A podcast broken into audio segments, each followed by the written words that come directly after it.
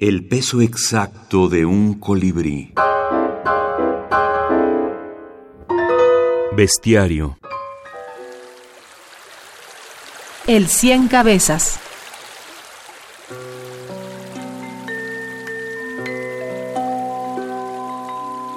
El cien cabezas es un pez creado por el karma de unas palabras, por su póstuma repercusión en el tiempo.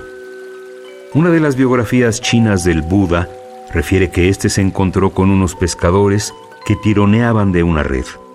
Al cabo de infinitos esfuerzos, sacaron a la orilla un enorme pez con una cabeza de mono, otra de perro, otra de caballo, otra de zorro, otra de cerdo, otra de tigre y así hasta el número 100.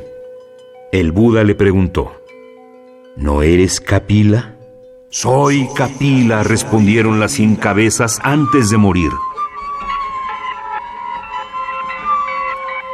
El Buda explicó a los discípulos que en una encarnación anterior, Capila era un brahman que se había hecho monje y que a todos había superado en la inteligencia de los textos sagrados. A veces los compañeros se equivocaban y Capila les decía cabeza de mono, cabeza de perro, etc. Cuando murió, el karma de esas invectivas acumuladas lo hizo renacer monstruo acuático, agobiado por todas las cabezas que había dado a sus compañeros.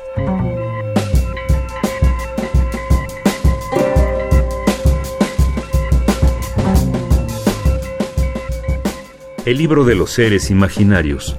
Jorge Luis Borges.